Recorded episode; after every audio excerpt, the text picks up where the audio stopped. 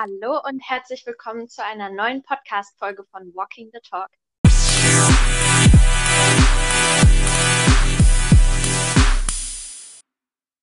Mein Name ist Melissa und ich freue mich, meinen heutigen Gast, Julian Figur, Gründer und CEO von Hanse Mondial, begrüßen zu dürfen. Hallo Melissa. Ich freue mich, dich mit an Bord zu haben. Das war jetzt auch super spontan und ging auch sehr schnell alles. Da stimme ich dir zu. Äh, wo bist du gerade? Ich äh, bin leider, so bitter es ist, äh, bei mir im Homeoffice und ähm, ja, muss, äh, fühle mich ein bisschen an mein Sofa gefesselt. Homeoffice ist ja gar nicht mal so außergewöhnlich aktuell eigentlich. Recht, recht hast du, auf jeden Fall. Ähm, Problem ist, ich habe gerade eine OP hinter mir und daher ja, bin ich nicht ganz Oh. so mobil, wie es eigentlich gern wäre. Oh, das ist natürlich nicht so schön. Ähm, ich hoffe, dass du dich gut erholst und äh, dass es dir den Umständen entsprechend aber gut geht. Ja, immer. Mir geht's immer gut. Das ist schön, das freut mich. Ähm, wir kennen uns überhaupt nicht, muss man ja mal so sagen. Äh, ich habe mich ja bislang nur mit deinem äh, Kollegen, dem Tim, unterhalten. Er hat mir sehr viele interessante Sachen erzählt. Und darum habe ich einfach mal einen kleinen Icebreaker vorbereitet für uns, damit wir uns ein bisschen kennenlernen und wissen, mit wem wir es hier zu tun haben. Ja, finde ich in Ordnung. Kennst du das Spiel Rapid Fire Questions? Hast du das schon mal gemacht? Du hast mich ja schon äh, leicht vorgewarnt, ähm, aber nein, ich kenn's noch nicht. Okay, also im Grunde genommen äh, läuft das so ab. Ich werde dir circa zwei Minuten lang einfach Fragen hintereinander wegstellen. Heißt ja auch nicht ohne Grund Rapid Fire Questions. Ja. Und äh, du antwortest einfach. Und äh, genau, circa zwei Minuten oder mir gehen die Fragen aus, je nachdem, was als erstes passiert. Ja, ich bin mal gespannt. Okay, super. Bist du bereit? Ich bin bereit. Okay, dann geht's los.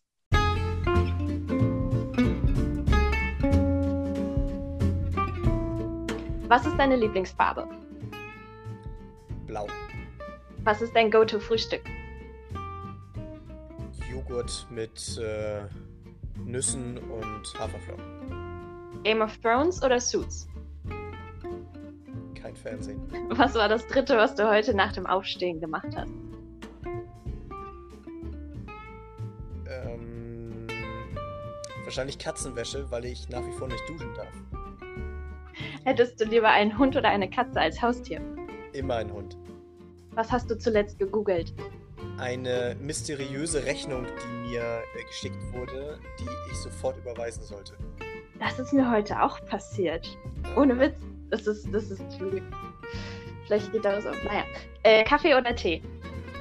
Tee. Stichwort Kindheitswunsch. Was willst du werden, wenn du groß wirst? Mein eigener Chef. Wenn du ein Superheld wärst, was wäre deine Superpower? Unsterblichkeit. Excel oder PowerPoint? Excel. Wenn wir Dinosaurier wieder zum Leben erwecken könnten, sollten wir das tun. Äh, nein, ich denke in der Zukunft. Bist du ein Morgenmensch oder eine Nachteule? Ich brauche morgen keinen langen Anlauf und äh, kann nachts äh, wahnsinnig e- effektiv sein. Beschreibe dich selber in drei Worten. In drei Worten. Motivator, Zukunftsgeist, Realist. Ist es okay, braune Schuhe zum Anzug zu tragen? Safe. Das Nutella oder die Nutella? Die Nutella. Nutella-Brot mit oder ohne Butter? Ohne. Welche Sprache würdest du gerne sprechen können? Spanisch. Gang oder Fensterplatz? Immer Gang. Was für einen Ratschlag würdest du deinem 16-jährigen Ich geben? Dich auf jeden Fall selbstständig. Hast du ein Talent, von dem niemand etwas weiß? Das ist eine spannende Frage. Die müssen wir zurückstellen. Wer oder was inspiriert dich? Ähm, erfolgreiche Unternehmer, die an sich und äh, ihre Idee geglaubt haben und durch dick und dünn gegangen sind, bis sie ähm, ihre Idee zum Fliegen gebracht haben. Und äh, damit sind wir auch am Ende vom Icebreaker. Ich muss ganz ehrlich sagen, ich bin nicht mit meinen Fragen durch und ich habe aber auch keine Ahnung, wie viel Zeit jetzt vergangen ist. Das ist ja egal. Ähm, das muss ich nochmal üben. Also ich, ich könnte jetzt ja fast die Ich Frage glaube stellen. aber, es sind schon mehr als zehn Minuten. Ja, das waren, glaube ich, zweieinhalb Minuten, ja.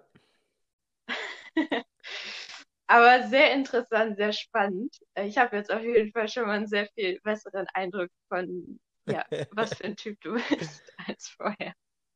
Sehr schön. Stichwort Unternehmer, das war ja jetzt auch die, die letzte Frage. Du bist Unternehmer, sonst wärst du ja auch nicht hier bei mir als Gast. Magst du einfach mal selber unseren Hörern äh, erzählen, was du Was ich mache. machst?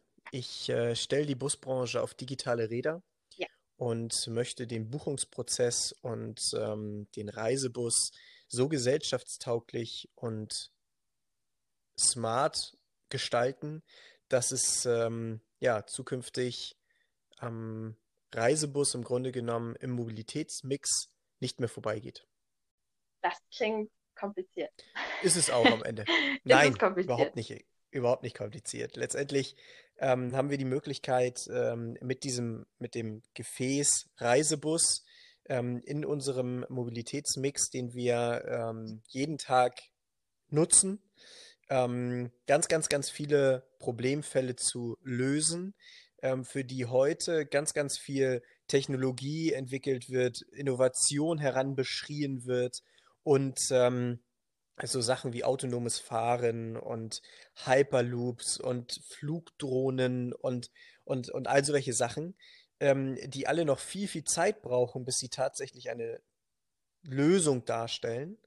Und ich bin der Meinung, dass der Reisebus, der schon seit Jahrzehnten über deutsche und europäische, weltweite Straßen rollen, ähm, ganz, ganz viele Pains im Mobilitätsmix, die wir heute haben, lösen können, aber der Bus nicht die entsprechende und gewünschte, ähm, wie soll man sagen, äh, öffentlich wirksame Lösung also die wird nicht anerkannt, diese Lösung. Und da bin ich von überzeugt, dass da ähm, noch ganz, ganz viel Luft nach oben ist, damit äh, die Wirtschaft, aber auch die Politik merkt, hey, die Lösung ist gar nicht so weit weg, die liegt uns eigentlich in der Hand, wir müssen sie nur einfach nutzen. Ist das denn, ist, ist der Bus eigentlich umweltfreundlich in dem Zusammenhang? Weil das ist ja auch ein großes Thema bei Mobilität, was jetzt bei, bei sämtlichen Lösungen immer Absolut, hast du spielt. vollkommen recht. Ähm, da äh, der, der Bus, der ist ähm, ja mit das umweltfreundlichste und nachhaltigste Beförderungsmittel, was es gibt. Ähm, natürlich äh, äh, das Fahrrad äh, zu Fuß gehen und äh, ein bisschen Inline skaten ähm, g- ist, ist deutlich äh, nachhaltiger und gesünder.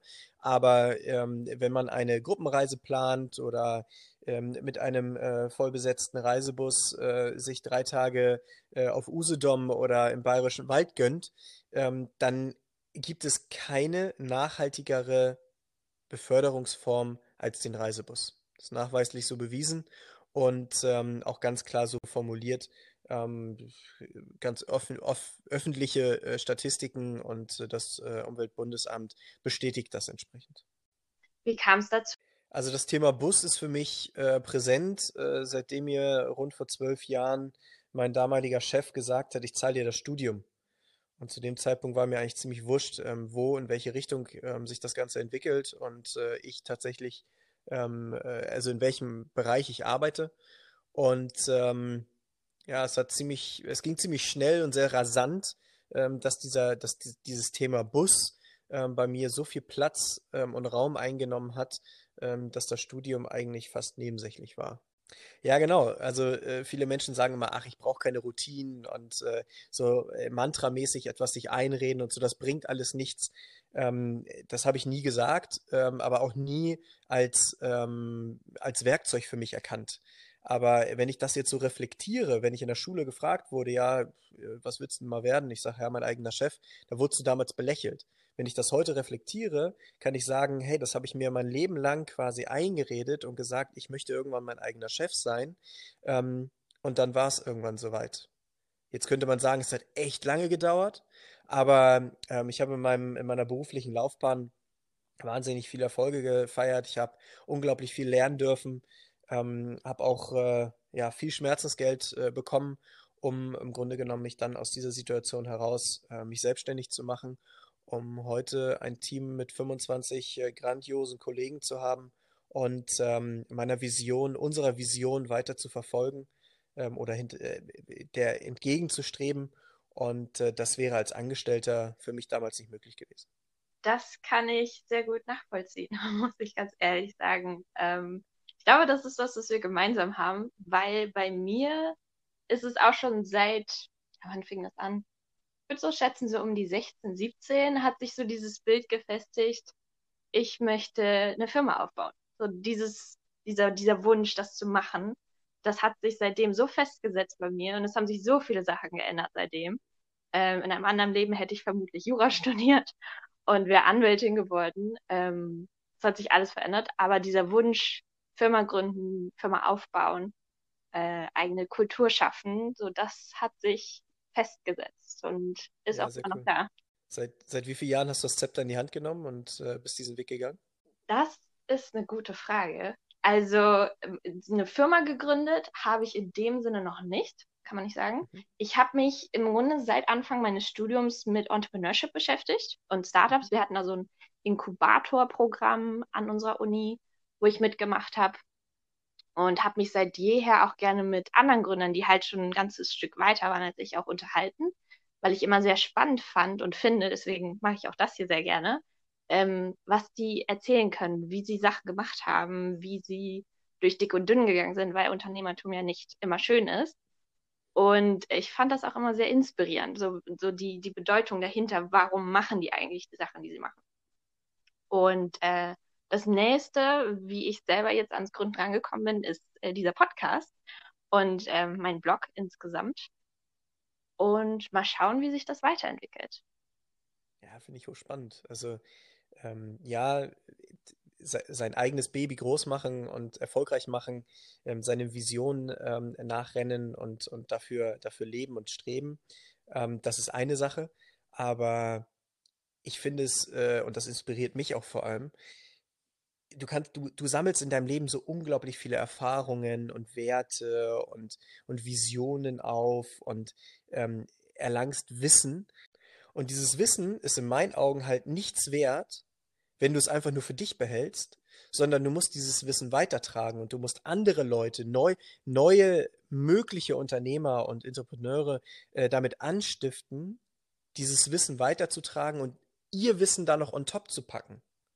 Und deswegen finde ich diesen Ansatz äh, von einem Inkubator ähm, oder Accelerator oder wie auch immer man es nennen möchte, halt unglaublich interessant. Und äh, deswegen finde ich spannend, dass ihr das an der Uni hattet äh, oder habt. Ähm, ich habe dieses Glück nicht gehabt. Ich bin zwar als, als Angestellter in dieses Studium gegangen und äh, wir waren alles schon, schon äh, waren Menschen der, der arbeitenden Bevölkerung und nicht klassische Studenten.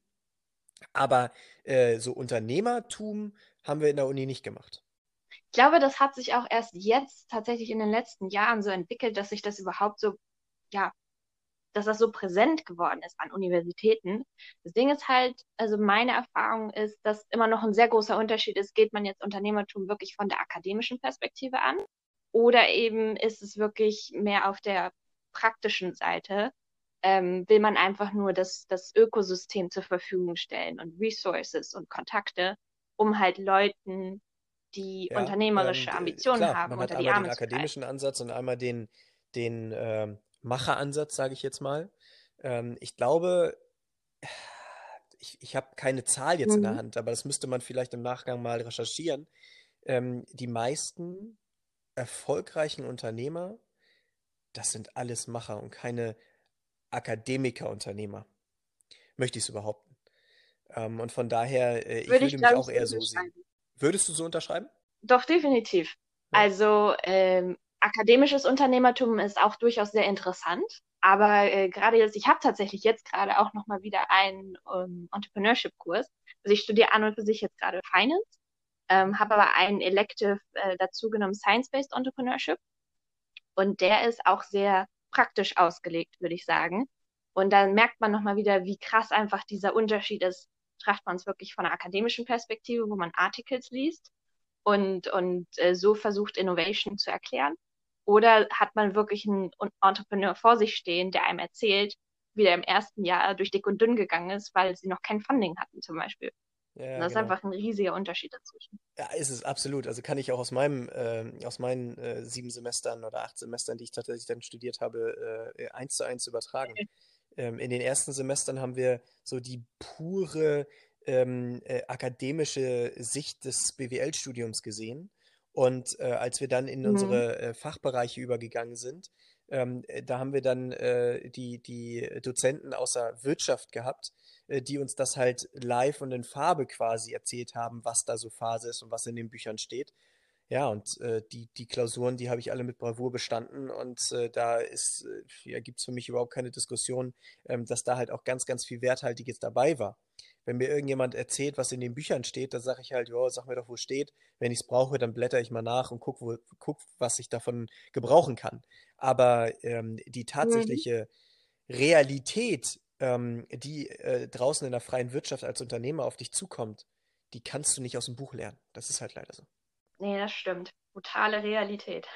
So ist es. Ähm, wie bist denn du das dann, dann damals angegangen? Also für dich stand dann ja wahrscheinlich irgendwann fest, okay, du machst das. Äh, wie hast du angefangen? Weil du meintest ja, du hattest nicht das Glück, solche Ressourcen einfach zur Verfügung zu haben. Womit hast du angefangen? Ähm, in meinem Unternehmer, äh, also der Abschnitt meines Lebens als Unternehmer. Oder was Ja, meinst du? genau. Also Mhm. einfach, du, du, du wusstest, okay, du willst, du willst dich selbstständig machen. Ich gehe davon aus, du hattest dann zu dem Zeitpunkt wahrscheinlich auch schon deine Idee, wie die aussehen könnte. Ähm, wo, womit hast du angefangen? Hast du dir als erstes deine Co-Founder gesucht oder hast du das niedergeschrieben? So, was waren so deine ersten Schritte, die du damals gemacht Ja, hast? also äh, die, die, die Idee, sich selbstständig zu machen, die war unabhängig ähm, von der Idee, die wir jetzt tatsächlich praktizieren, sondern ähm, ich habe im ersten Schritt äh, meine, meine Co-Founder ähm, ja aktiv ähm, angesprochen und für mich gewonnen, für unsere, für unser Vorhaben gewonnen. Und erst im nächsten Step haben wir gesagt, naja gut, äh, Schuster, bleib bei deinen Leisten. Ähm, äh, Busse sind ja ganz interessant und äh, du hast ja schon ein unglaublich gutes Netzwerk und äh, so weiter aufgebaut. Ähm, warum solltest du das nicht weiter verfolgen? Und äh, in dem Zusammenhang ähm, haben wir uns dann einfach äh, ja weit mehr so äh, visionelle äh, Ideen zusammengesetzt und haben uns gesagt, äh, das Ganze äh, bringen wir jetzt auf die Strecke. Und ähm, haben dann äh, tatsächlich äh, acht Monate lang am Businessplan gearbeitet. Acht Monate. Acht Monate, ja. Gar nicht, weil, weil ich diese Zeit ähm, brauchte, sondern ähm, weil ich äh, noch einen Job zu Ende bringen musste und gesagt habe, hey, ich bin so pflichtbewusst, ich werde jetzt hier nicht ähm, mitten äh, zweier großer Projekte und viel Verantwortung, die ich getragen habe und, und äh, 17 Mitarbeitern, die ich in meinem Team geführt habe, äh, einfach so auf der Straße stehen lassen und werde sagen, so, ab morgen bin ich nicht mehr da, sondern ähm, da ging es mir darum, dass ich halt äh, ja, ähm, den, diese Pflichtbewusstheit, die ich hatte, im Grunde genommen ähm, dieses, diese Projekte zu Ende zu bringen, ähm, habe ich mir dann im April die Deadline gesetzt. Im, am 6.12. werde ich kündigen und das habe ich so auch durchgezogen. Ich finde, das ist eine sehr gute Eigenschaft. Ich glaube, das hätte ich ehrlich gesagt genauso gemacht, weil es auch schön ist, einfach wirklich ein Ende, so ein klares Ende bei etwas zu machen, ohne dass man irgendwas offen liegen lässt. Ja, genau, das habe ich auch nicht gemacht. Ich habe äh, ganz, ganz fair mit offenen Karten gespielt ähm, zum Ende hin. Und ähm, ich habe mir halt auch nichts zu Schulden kommen lassen. Ganz im Gegenteil. Ich habe meinen vorigen Arbeitgeber ähm, niemals schlecht gemacht, äh, bis heute nicht. Und ähm, äh, ich bin, ich bin da dankbar für das, was ich gelernt habe und äh, was ich da mitnehmen durfte, für die Verantwortung, die ich tragen durfte. Und äh, von daher äh, muss man halt ganz klar festhalten, dass das äh, viele Jahre in meinem Leben waren, äh, die ich da gestaltet habe. Ähm, ich habe äh, tolle und weniger tolle Menschen kennengelernt und ähm, ähm, die, äh, ja, da bin ich halt einfach dankbar für, was ich da so mit auf den Weg bekommen habe. Und deine Co-Founder, woher kanntest du die? Hm. Chris ist mein Bruder. Also, woher ich den kenne, äh, kann, erschließt dich vielleicht. Ähm, Tobias ist Deshalb mein, die Ähnlichkeit auf den Fotos. Das erklärt einige. das erklärt einiges, ja. Ähm, in Hotels werden wir auch oftmals äh, einfach mal als schwules Pärchen ähm, äh, abge, abgestempelt. Okay. Also, äh, da gibt es so ein paar lustige Stories. Ähm, Tobi ist mein, ist mein bester Kumpel und äh, wir, wir teilen ähm, viele unserer Hobbys und ähm, äh, Ideen äh, schon, schon ja, seit dem, seit dem Abi im Grunde, seitdem ich aus Amerika wieder da bin. Und ähm, haben uns immer gesagt, ja, irgendwann müssen wir uns selbstständig, irgendwann machen wir uns selbstständig. Und äh, haben viele Ideen im Grunde genommen auf dem Reißbrett ähm, entwickelt und äh, dann am Ende nicht umgesetzt, weil es nicht passte, weil es nicht die richtige Zeit war oder wie auch immer.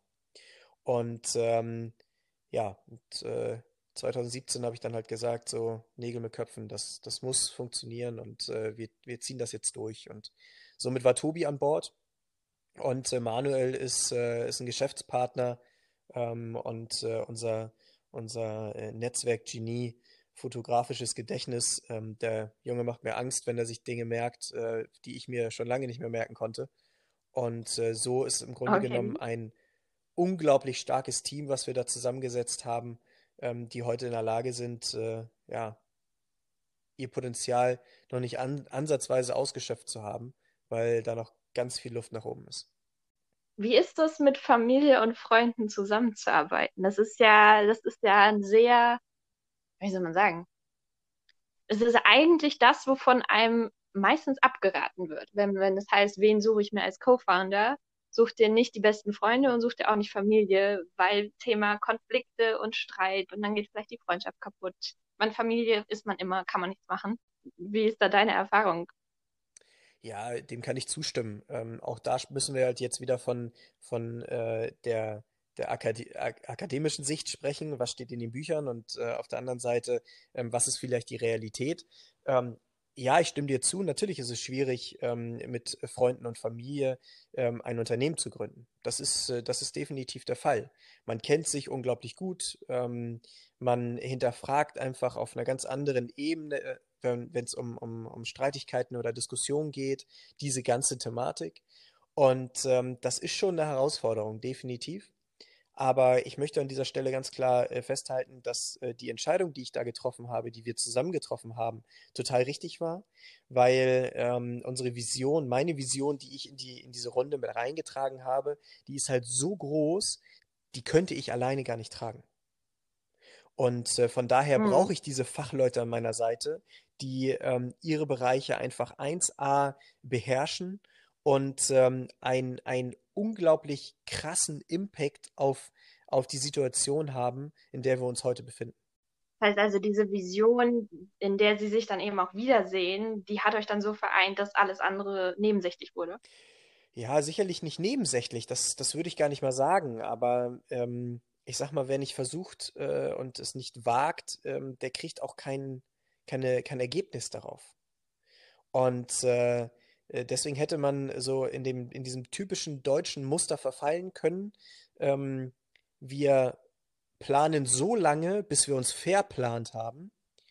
Und äh, deswegen äh, war, war mir persönlich das viel, viel wichtiger, einfach in die Tat überzugehen und äh, ja, einfach gemeinsam an dieser Idee zu arbeiten, ähm, um dann äh, vielleicht die, mit diesen Erkenntnissen, die man auf diesem Weg erlangt, ähm, zu schauen, was man vielleicht anders machen muss in Zukunft oder was man hätte vielleicht auch in der Vergangenheit anders hätte machen können. Es ist sehr interessant, äh, dass du das Thema Planung und Verplanung auch angesprochen hast. Denn ich glaube, oder meine Erfahrung bislang, die ich auch selber gemacht habe, ist, dass man sich da echt auch extrem schnell drin verlieren kann. Also man einerseits möchte man was machen, andererseits, vor allem wenn es das erste Mal ist, dass man was ausprobiert, dann hat man natürlich auch noch erst recht Angst. Es geht schief, es funktioniert nicht. Was denken die anderen? Kann man sich blamieren?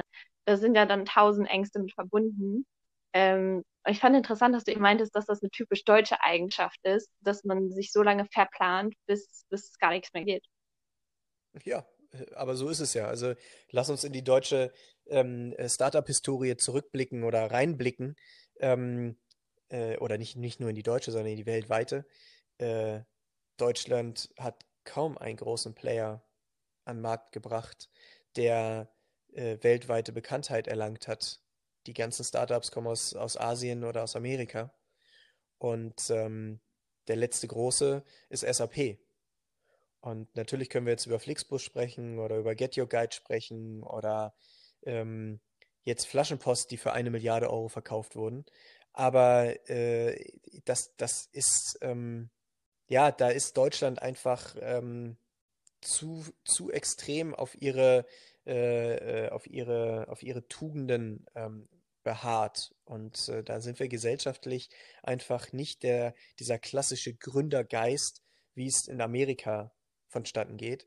Weil in Amerika, da darfst du achtmal scheitern und beim neunten Mal die große Rakete starten und ein erfolgreiches Unternehmen gründen. In Deutschland bist du nach der ersten, nach dem ersten Scheitern im Grunde genommen gesellschaftlich schon fast raus. Ja, Frank Thelen und es gibt sicherlich noch ein paar andere, die man an der Stelle aufzählen könnte, die einen ähnlichen Weg gegangen sind und gescheitert sind und aus diesem gescheiterten Projekt im Grunde genommen eine große Idee gegründet haben und äh, viel, viel, viel, viel größer gedacht haben. Aber das sind Ausnahmen. Und das macht Deutschland heute nicht zu diesem klassischen Startup-Land, ähm, obwohl wir eigentlich für Innovation und für unglaublich große Companies und für Made in Germany auf der ganzen Welt stehen, ähm, wie man sich das eigentlich wünschen sollte. Und zu dem Potenzial, was wir haben, äh, was wir heute aktuell halt leider nicht ausnutzen. Glaubst du, dass wir das ändern können?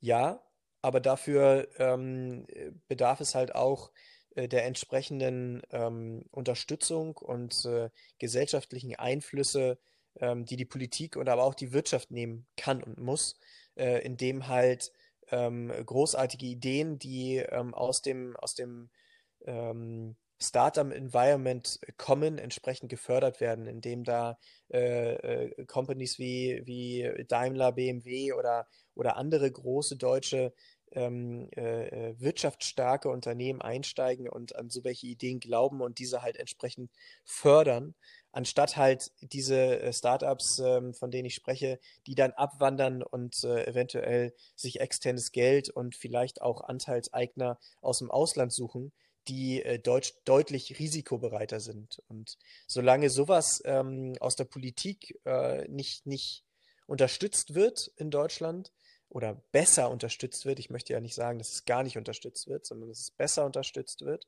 ähm, werden wir immer, immer wieder dieses Problem haben, dass gute deutsche Gründer äh, mit ihren Ideen aus Deutschland rausgehen ähm, und ins äh, Silicon Valley gehen oder irgendwo anders hingehen, um dort weiter zu gründen ähm, und ihre Idee wirklich groß zu machen.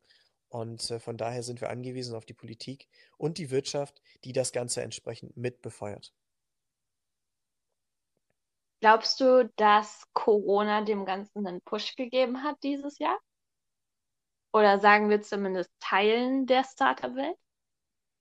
Also, ähm, ich, ich diskutiere ungern über Corona, aber ich glaube, dass Corona ähm, ein Stück weit ein Beschleuniger war, ein Beschleuniger war für das Thema Nachhaltigkeit und auch für ähm, Veränderung. Wenn man es mal so zurück betrachtet, eigentlich werden wir Deutschen beziehungsweise die komplette Weltbevölkerung, mal ausgenommen von den Staaten, die vielleicht ähm, ja sich mehr mit Krieg auseinandersetzen mussten in den letzten Jahren seit dem Zweiten Weltkrieg, als wir es in Deutschland oder in Mitteleuropa oder in Amerika machen mussten. Ähm, wir sind das erste Mal mit dem Thema Veränderung konfrontiert worden. Also wir wurden gezwungen, etwas zu verändern. Heißt, nicht der soziale Kontakt, wie wir ihn gewohnt sind. Das Feiern, das ähm, Reisen und all diese Dinge, die wurden uns verwehrt, die wurden uns genommen. Und somit sind wir gezwungen, über was nachzudenken und zu verändern. Und ich glaube, dass dieser Punkt uns äh, äh, langfristig ganz, ganz viel Gutes bringt. Weil Nachhaltigkeit ist kein Thema, was irgendwo abgedroschen und ähm, verstaubt in der Ecke liegen sollte, sondern was viel, viel bewusster in die Köpfe der gesamten Gesellschaft gerückt werden muss. Und von daher glaube ich, dass ähm, äh, du, hast, du hattest nach, den, nach dem Startup, äh, nach der Startup-Economy gefragt. Ähm, ich glaube, dass auch das sicherlich ähm, dem einen oder anderen in die Karten spielt. Aber erstmal hat es keinem der Startup-Branche in die Karten gespielt. Weil Investoren sind ähm, investitionslahm geworden und äh, nicht mehr so risikobereit. Ähm, äh, es wurden zwar irgendwelche Startup-Fonds und Überbrückungshilfen aufgesetzt, aber wir zum Beispiel sind da komplett rausgefallen, weil wir bisher kein Risikokapital bei uns in der Company haben. Ähm, und deswegen sind wir aus dieser Überbrückungshilfe rausgefallen. Und das sind halt so Sachen, die ich überhaupt nicht nachvollziehen kann, weil wir positive Zahlen schreiben, weil wir kein Risikokapital haben, werden wir von der Politik in einem wirklich notwendigen Überbrückungskredit nicht berücksichtigt. Das kann ich für mich nicht so richtig nachvollziehen. Und das sind halt so Denkweisen, die aus der Politik kommen, ähm, die der äh, Startup-Ökonomie in, äh, in Deutschland überhaupt nicht in die Karten spielen, sondern viel eher das Leben deutlich schwieriger machen. Ich finde deine Einstellung auf jeden Fall sehr bewundernswert, dass du da zum einen für dich so eine klare Perspektive hast, wie möchtest du, wie möchtest du diese Situation handhaben? meine, das ist dann natürlich, ähm, wie du sagst, dass, dass es auch Unterstützung braucht, ist ganz klar. Und dass auch sehr viel davon abhängt, ist auch ganz klar. Ähm, aber ich finde es sehr bewundernswert, dass du ganz klar für dich sagst, du willst, du willst gar nicht dein Team jetzt ähm, schrumpfen lassen, kleiner machen, ähm, sondern du willst alle weiterhin bei dir behalten, mitnehmen, dadurch kommen. Ähm, das muss auch auf persönlicher Ebene als Unternehmer eine ziemliche Belastung eigentlich sein, kann ich mir vorstellen. Also ich meine, ich war noch nie in so einer Situation, aber ich stelle mir einfach vor, auch zu wissen, du hast die Leute um dich herum, die sich auf dich verlassen und dann solche Entscheidungen treffen zu müssen, das ist ja, nicht du einfach. hast vollkommen recht. Natürlich ist das eine Belastung und äh, gerade wenn man dann zu viert über so welche Entscheidungen diskutiert, das diskutiert man natürlich auch sehr, sehr kontrovers darüber. Das ist ganz normal. Und ähm, äh, wenn man wenn man einfach ethisch ähm, nach unseren Werten die Situation bewertet und betrachtet, dann ist es so, wie ich es gerade beschrieben habe. Ich möchte niemanden aus meinem Team missen und ich möchte mit allen gemeinsam in die Zukunft blicken. Aber wenn uns die Wirtschaft, äh, die wirtschaftliche Lage oder vielleicht sogar die Politik dazu zwingt, ähm, sich mit dieser Thematik auseinanderzusetzen und ähm, wir äh, dann doch vielleicht den einen oder anderen auf die Straße setzen müssen, dann ist das auf jeden Fall nicht entstanden, weil wir es für richtig halten, sondern weil wir durch die Politik und durch die, durch die Lage dieser Pandemie dazu gezwungen wurden. Das ist keine einfache Situation, auf gar keinen Fall. Du hast vorhin auch noch einen anderen Punkt angesprochen, den ich sehr interessant fand, und zwar das Thema äh, Nachhaltigkeit durch Corona gepusht wurde. Und da musste ich daran denken, dass du ja auch selber einen Podcast hast, der Mobilität der Zukunft heißt. Worum, also klingt eindeutig nach Nachhaltigkeit, aber magst du mal kurz erzählen, worum es in deinem Podcast ja, vielen Dank, geht? dass du es ansprichst. Ähm, äh, mein Podcast, äh, natürlich ist er hörenswert, unglaublich hörenswert, wenn man sich mit dem Thema Mobilität auseinandersetzen möchte, ähm, vor allem nachhaltiger Mobilität. Kann ich bestätigen, ich. Ähm, letztlich, äh, äh, ja, worum geht's da? Ähm, ich thematisiere verschiedene Ansichten der Mobilität. Ich sehe die Mobilität halt nicht auf einen Player begrenzt, sondern ähm, ich sehe die Mobilität und den Mobilitätsmix der Zukunft halt ähm, sehr, äh, sehr, sehr vollumfänglich. Und ich glaube, dass es keinen Anbieter am Markt gibt, der dieses Problem bzw. die Mobilität der Zukunft alleine darstellen kann. Ich beschreibe das immer so doof mit dem Beispiel eines Kühlschranks. Den Kühlschrank gibt es, keine Ahnung, seit 30 Jahren oder seit 40 Jahren oder noch länger. Und ähm, der, ist, der ist von der Technologie her, ja, vielleicht wird er nochmal ein bisschen stromärmer und äh, das Design wird nochmal ein bisschen anders und so weiter. Aber der Kühlschrank an sich, der wird, vom, wird von, von der Innovation her keine, keine, keine megamäßigen Sprünge mehr machen. Es sei denn, es werden zwei oder drei Player, die sich zusammentun und gemeinsam an einem neuen Kühlschrank arbeiten. Heißt, Samsung tut sich mit, mit Siemens zusammen oder, oder äh, mit wem auch immer, mit Apple und in Zukunft spricht der Kühlschrank mit uns und bestellt automatisch die Milch, wenn sie alle ist. Und äh, das möchte ich auch auf die Mobilität übertragen, denn ich glaube, dass die Player wie die Deutsche Bahn oder die Lufthansa oder ähm, der ÖPNV, die Automobilhersteller, die, ähm, die, die Mobilitätsanbieter aus der Mikro- und Makromobilität, äh, äh die haben alle ihre Daseinsberechtigung und am Ende entscheidet der, der Nutzen der User darüber, wer sich in welcher Region wie durchsetzen kann. Deswegen glaube ich halt einfach, dass ähm, in einer Stadt wie Hamburg oder in irgendeiner anderen Großstadt ähm, der E-Scooter seine Daseinsberechtigung hat, genauso wie der ÖPNV, der, das private Auto, ähm, mal unabhängig davon, mit welchem Antriebsstoff dieses private Auto dann fährt. Aber Carsharing und Moja oder ähm, der Reisebus, der hat halt genauso seine Daseinsberechtigung.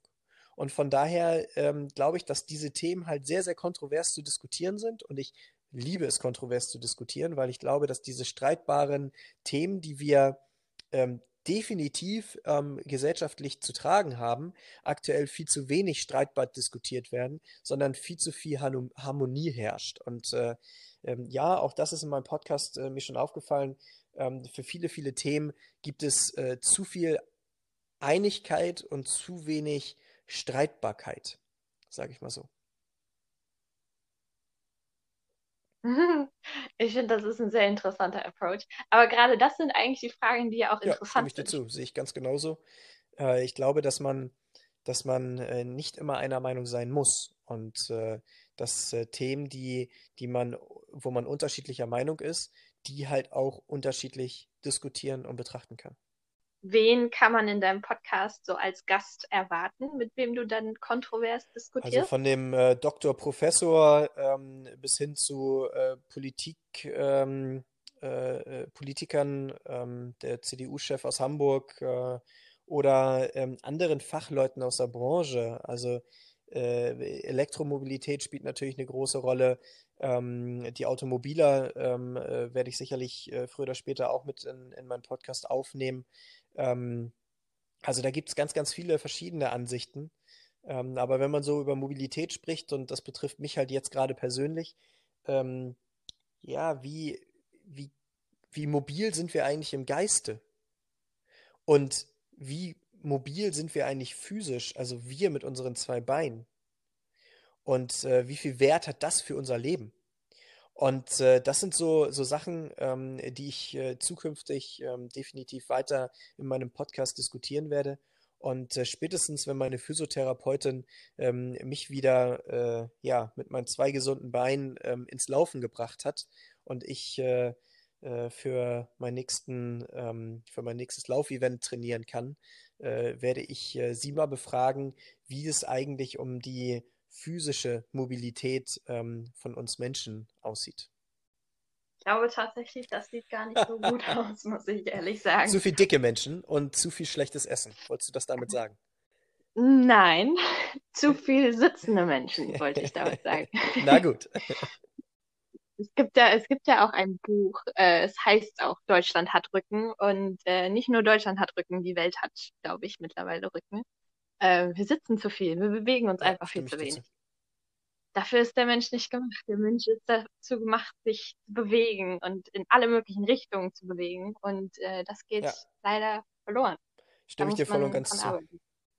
Und ähm, warum hast du überhaupt Ähm, weil angefangen, ich mir gesagt habe, dass äh, Menschen, die mit ihrer Idee, und egal ob es jetzt um E-Mobilität geht, um Wasserstoff geht oder vielleicht auch den Hyperloop oder ähm, meine Thematik äh, der, der Buslogistik, ähm, dass die nicht so richtig ähm, ähm, Sichtbarkeit und äh, Reichweite haben. Und äh, mit diesem äh, Podcast Mobilität der Zukunft möchte ich im Grunde genommen Menschen die Möglichkeit geben, ähm, Sichtbarkeit und Reichweite zu generieren, die sie vielleicht sonst weniger generieren. Und wenn man sich dann ähm, auch noch austauschen kann und den Zuhörern einen Mehrwert bieten kann, ähm, dann ist das, glaube ich, ein sehr, sehr cooler Ansatz, der nicht nur ähm, mir als, als äh, Host des Podcasts Spaß bringt, sondern halt auch dem, dem Interviewgast und am Ende dem Zuhörer. Das klingt sehr gut. Finde ich schön. Finde ich sehr schön.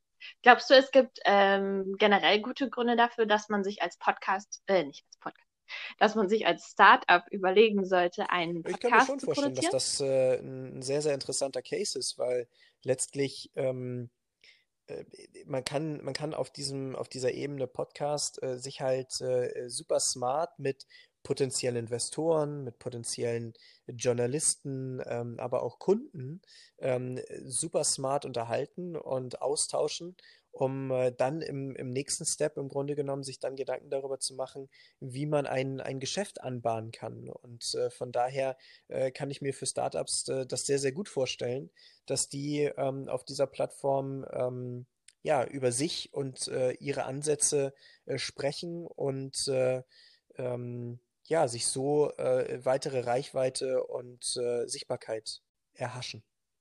Hast du vielleicht einen Ratschlag für mich, was ich zum Thema Podcast unbedingt wissen sollte, wenn ich jetzt weitermache? Ähm, wir führen diesen Podcast halt äh, jetzt gerade äh, nur auf der Tonspur und das tue ich aktuell auch. Also ja, ähm, ich äh, habe parallel einen, Videocall laufen, der uns ja äh, durch Corona ähm, nochmal viel, viel präsenter geworden ist als noch als, als davor schon. Ähm, äh, ich glaube, ähm, einen, einen Videocall damit zuzuschalten und den dann eventuell mehrfach zu verwenden, egal ob nun über Social Media oder YouTube, ähm, ist sicherlich ein ganz, ganz äh, smarter Weg und das werde ich äh, zukünftig, ähm, auch wenn es noch nicht äh, mittelbar ist, aber ähm, äh, mittelfristig werde ich es werde definitiv umsetzen und somit halt weitere Kanäle mit meinem Content entsprechend bespielen. Ich glaube, das werde ich mal ausprobieren. Das klingt ja. gut. Das klingt sehr vielversprechend. Vor allem dann sieht man ja auch nochmal ein bisschen Mimik und Gestik, dass das dann nochmal eine andere Ja, genau, das äh, genau darum geht. Äh, ich glaube, dass man, dass man da äh, so, so ganz normale menschliche ähm, äh, Themen einfach nochmal viel schöner mit in diesen Podcast mit einbringen kann, weil davon lebt der halt. Also ähm, ja, ich äh, habe heute schon äh, zwei, drei äh, Calls gehabt und da war es mir ein bisschen unangenehm, ähm, auf dem Sofa zu liegen mit meinem dicken Knie. Ähm, äh, wir beide, dadurch, dass wir uns nicht sehen, ist nicht ganz so dramatisch. Aber äh, nichtsdestotrotz äh, finde ich, ist das halt auch äh, ein, eine persönliche Note, die man sehr schön ähm, mit in diesen Podcast mit einbauen kann. Und ähm, ja, also ich fand dein Icebreaker sehr, sehr cool zum Start und äh, da werde ich mir mal äh, vielleicht äh, so zwei, drei Sachen abgucken, die ich vielleicht auch in meinen Podcast mal mit einbauen werde. Sehr gerne. Freue ich mich, dass es dir gefallen hat und dass es dich inspiriert hat. Mir hat es auch gefallen, aber ich glaube, ich muss mir nochmal irgendwie überlegen, wie ich entweder die, die Anzahl der Fragen besser kontrolliere oder einen Weg finde, auch auf die Uhr zu gucken, denn das ist grandios gescheitert. Eine letzte Frage habe ich noch für dich und da habe ich dich ja auch schon vorgewarnt. Äh, Worte von Ewigkeitswert. Julian, das ist jetzt nochmal deine Chance, was loszuwerden, was anderen Gründerinnen und Gründern mitzugeben, was du glaubst, was wichtig ist, was sie unbedingt wissen sollten? Ja, ähm, mein Steuerberater wird mich dafür jetzt feiern, ähm, denn äh, ich gebe euch, ich gebe drei Tipps äh, gerne äh, potenziellen neuen Gründern mit auf den Weg. Und äh, der erste Tipp ist, sucht euch einen guten Steuerberater, der äh, vielleicht nicht ganz so eingestaubt ist, wie die Branche es äh, ja, verlauten lässt ähm, der sollte ein bisschen out of the box denken und ein bisschen ähm, modern denken und im, im Interesse ähm, von euch Gründern handeln. Das ist der erste Tipp. Der zweite Tipp ist, glaubt in guten wie in schlechten Zeiten an euch, eure Stärken und eure Idee. Weil jeder Gründer, der sich ähm, mit einer Idee auf den Weg gemacht hat, wird vielleicht nicht so, wie er sich das vorgestellt hat, groß und stark werden, aber wenn er Anpassung vornimmt und weiter an sich glaubt, dann hat er Möglichkeiten, Berge zu versetzen. Deswegen darf das nie zu kurz kommen. Selbst wenn es mal schlecht läuft, glaube an dich, glaube an deine Idee, glaube an dein Team und sei weiter stark. Und der dritte Tipp ist, baue dir ein großes, starkes Netzwerk auf.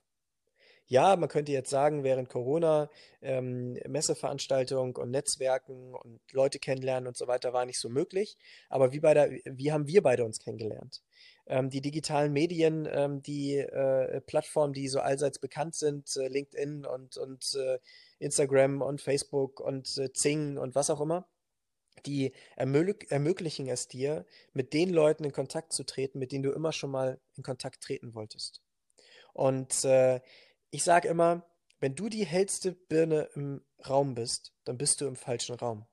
Also suche dir Leute, die auf ihren Bereichen besser sind als du. Sei bereit, von diesen Menschen zu lernen, Dinge anzunehmen und gemeinsam den nächsten Step zu gehen. Weil wenn du diesen Kontakt mit deinem Mehrwert befeuern kannst, dann habt ihr zusammen die Lage, viel, viel mehr zu erreichen, als alleine den gleichen Weg zu beschreiten. Also von daher, der erste Tipp ist definitiv ein guter Steuerberater, der mit dick, äh, durch dick und dünn mit dir geht, der dich versteht und äh, out of the box denkt. Zweitens, ähm, glaube an dich und an deine Idee. Und drittens, baue dir ein Netzwerk auf von Menschen, die in ihren Bereichen cleverer sind als du. Fantastisch. Das sind sehr, sehr gute Ratschläge, gefallen mir sehr gut. Ja, ich kann dann eigentlich nur noch sagen, herzlichen Dank, dass du mit dabei warst. Ich freue mich, dass wir uns kennengelernt haben auf, auf Umwegen über Ecken und Kanten. Hat mich sehr gefreut. Und ähm, wenn, wenn jetzt jemand von den Zuhörern dich Ja, erreichen am möchte, wie geht das am LinkedIn besten? äh, erreichbar. Äh, gerne, gerne einfach äh, ganz unbürokratisch anschreiben. Äh, bloß nicht mit Sie, sondern äh, immer mit du. Ähm, ich bin auch ein bisschen über, über äh, Instagram online. Ähm, ja, die gängigen äh, Plattformen können wir gerne in den Shownotes verlinken. Ähm, ich freue mich äh, auf jeden Kontakt, auf jede Frage, die ihr mir stellt und die ich euch beantworten kann. Aber mich würde nochmal interessieren, Schön, was denn deine machen drei wir so. Tipps sind, die du auf diese Frage an potenzielle Gründer weitergeben würdest. Oh, Ja, irgendwann ist immer das ist, erste Mal. das wurde ich noch nie gefragt. Ähm, hm. Ich glaube, das Erste, was ich auf jeden Fall anderen Leuten mitgeben würde, wäre, sie sollen auf jeden Fall an sich selber glauben und sie sollen, ähm, wenn sie tief in sich drin so eine Art Calling verspüren, dass das das ist, was sie machen wollen, dass sie gründen wollen, dann sollen sie sich nicht durch gesellschaftliche, ja, wie soll man sagen, Vorgaben oder gesellschaftlich anerkannte Werdegänge davon abschrecken lassen. Dann das Zweite, was ich Ihnen mitgeben würde, ist äh, bei der Wahl des Co-Founders. Erstens, ein Co-Founder ist auf jeden Fall notwendig. Man sollte nicht versuchen, diesen Weg alleine zu gehen, sondern man braucht jemanden an der Seite, dem man, dem man 100% vertraut. Äh, das ist extrem wichtig und da sollte man auch, ähm, ja, wie soll man sagen, sich sehr viel Gedanken drum machen, mit wem man gemeinsam gründet. Ähm, und da darf auf gar keinen Fall Vertrauen fehlen. Vertrauen ist einfach das Wichtigste überhaupt. Man muss sich blind auf diesen Co-Founder verlassen können. Und das Dritte, puh, das ist echt schwierig, muss ich sagen. Was würde ich noch mitgeben? Hm, Ich glaube, ich würde versuchen, nicht von heute auf morgen Berge zu versetzen, sondern ich würde klar so ein Ziel vor Augen haben, langfristig, was so das Big Picture ist von dem, was man erreichen möchte. Wie du es ja auch genannt hast, eine große Vision haben. Aber ich würde mich darauf nicht am einzelnen Tag fokussieren, sondern Tag für Tag würde ich versuchen, einfach nur einen Schritt weiterzukommen, das Ganze ein Prozent wachsen zu lassen. Wenn man das dann kumulativ betrachtet, hat man diesen schönen Schneeballeffekt und man wird vorankommen, wenn man Mhm. Tag für Tag ein Ja, bisschen ich Wachstum erreicht. Ganz egal, was das sein mag. Ja, ich glaube, das wären Ja, im Moment so die drei Sachen, die ich anderen Leuten mitgeben würde. Man hat ja jetzt so gesellschaftlich äh, so die ein oder anderen Themen, die, die man diskutiert. Wie viel Wachstum ist notwendig? Ist Wachstum gut oder schlecht? Und so welche Sachen. Und ähm, äh, ich bin sicherlich auch eher der Mhm. Verfechter davon, ähm, größer, weiter, schneller. Aber ähm, die Diskussion, die ist halt schon grundsätzlich ähm, berechtigt, sage ich mal so. Wird auch immer häufiger jetzt diskutiert, dass man ja auch nicht endlos wachsen kann, sondern irgendwo muss ja eigentlich auch ein, ein Ende da sein. Nee, da stimme ich dir Die zu, aber Weltbevölkerung ähm, kann nicht unendlich wachsen. Startup-Kosmos, du fängst an mit einem, mit einem Mitarbeiter, ähm, da ist halt, äh, bis du bei 100 bist oder bei 1000 bist, ist halt unglaublich viel Luft nach oben. Und von daher, äh, bis ein Unternehmen Oh eigentlich ja, nicht mehr wachsen Fall. kann, äh, da ist schon, da ist schon wahnsinnig viel Luft nach oben. Also gerade als Startup. Das stimmt. Ich glaube, wenn ich, äh, wenn ich dann wirklich meine Firma gründe, dann würde ich aber auch diese Einstellung vertreten, Ja, dass da sehr viel Luft nach ja. oben ist. Die Luft, die sehe ich definitiv auch. Und deswegen ähm, bin ich halt auch so angestiftet von, von ähm, ja einfach äh, großen Visionen und Zielen, die ich habe, über die wir jetzt ja im Grunde genommen in dem Podcast noch nicht mal gesprochen haben. Schön. Ja, Ähm, alles gut. ich habe ehrlich gut. gesagt keine Fragen mehr. Dann herzlichen Dank, schönes Wochenende, gute Zeit. Dankeschön, dir in auch. Lissabon und wir Mache ich. hören uns Pass gut auf dich auf. Machen wir. Gleichfalls, Dankeschön. Mach's